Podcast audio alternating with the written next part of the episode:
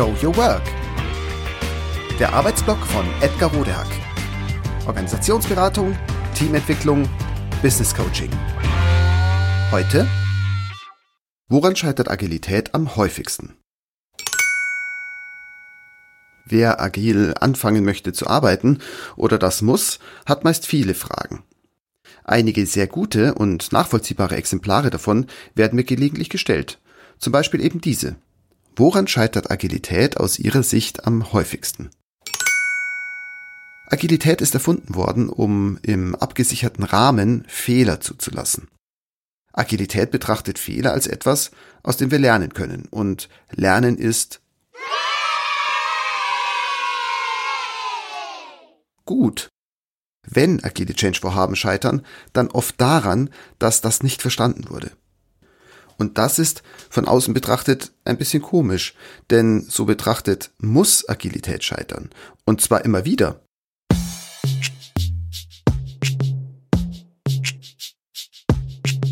Ob sich Teams oder gar ganze Unternehmen tatsächlich agil entwickeln, hängt deshalb stark mit ihrem Erkenntnislevel und Reifegrad zusammen. Sind sie noch in der maschinenhaften, prozesshaften, komplizierten Welt verhaftet, die zum Beispiel an Lösung und Leistung nur durch Effizienz oder den Ausbau von Einzelleistungen etc. glaubt, werden die Menschen dazu neigen, Agilität entsprechend dieses Weltbildes einzuführen. Das heißt, eher als effizienten Prozess.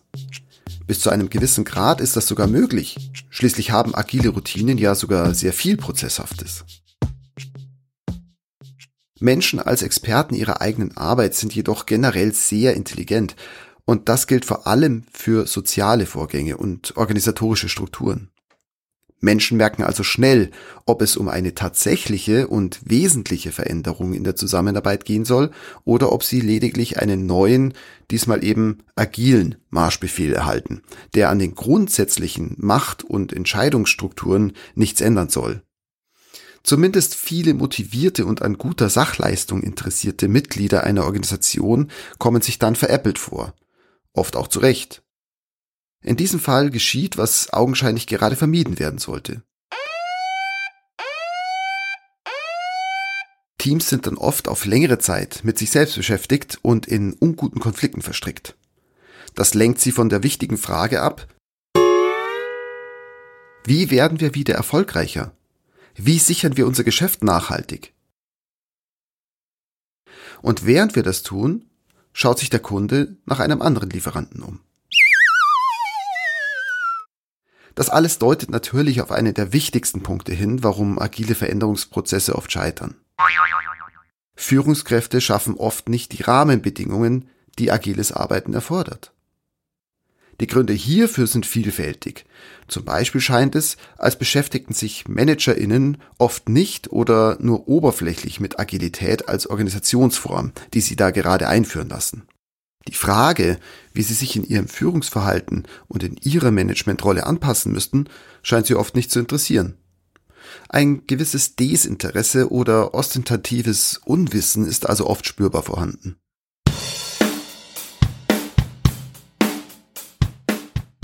Ein weiterer Grund ist natürlich Machtgehabe und Festhalten an den gewachsenen Machtstrukturen. Und wie bei allen Machtspielchen kann man auch hier eine ausgeprägte Selbstunsicherheit und mangelndes Selbstvertrauen vermuten.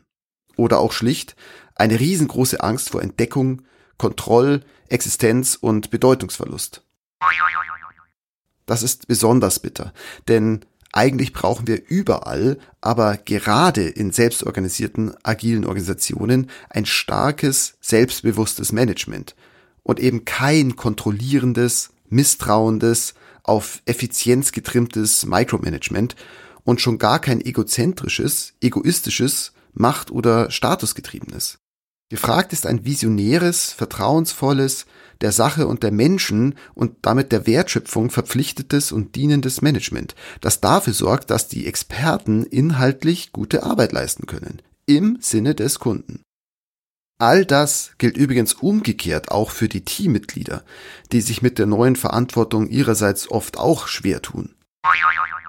Mein Eindruck ist, dass schlicht noch zu wenige Menschen in der Lage sind, auf diese Weise zu denken, zu führen und zu arbeiten. Und das könnte auch noch länger so bleiben, denn wir sind alle in einer anderen, co-abhängigen Art sozialisiert und es ist nicht erkennbar, dass sich daran schnell etwas ändert. Und so fehlen uns die entsprechende Ausbildung, die überzeugte Haltung und auch das Selbstvertrauen, die es für selbstorganisiertes, agileres Arbeiten braucht. Zudem besteht ein sehr hoher sozialer Gruppendruck, vor allem aber längst nicht nur in den Managementkreisen, der verhindert, dass sich die statusgetriebene Organisationskultur in Richtung Agilität bewegt.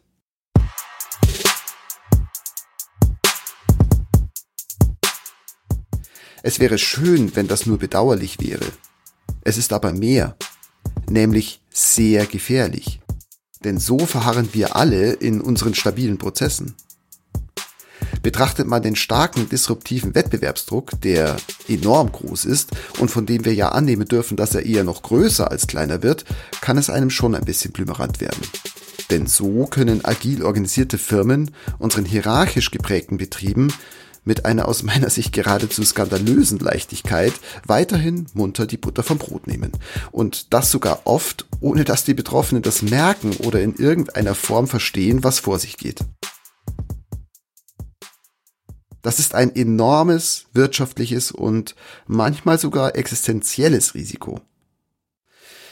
Vielleicht muss das aber der erste Fehler sein, die erste Krise unseres agilen Veränderungsvorhabens, aus dem wir dann lernen. Das Experiment könnte riskanter und teurer sein, als dem einen oder anderen Stakeholder lieb ist. Und vielleicht auch uns selbst?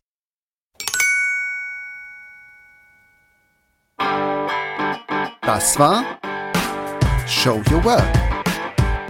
Der Arbeitsblock von Edgar Rodehack. Organisationsberatung, Teamentwicklung, Business Coaching. Mehr über mich erfahren Sie auf www.rodehack.de oder direkt im Blog auf www.trellisterium.de. Wer mich kontaktieren möchte, kann das gerne tun unter info@rodehack.de oder auf LinkedIn. Vielen Dank fürs Zuhören. Bis bald!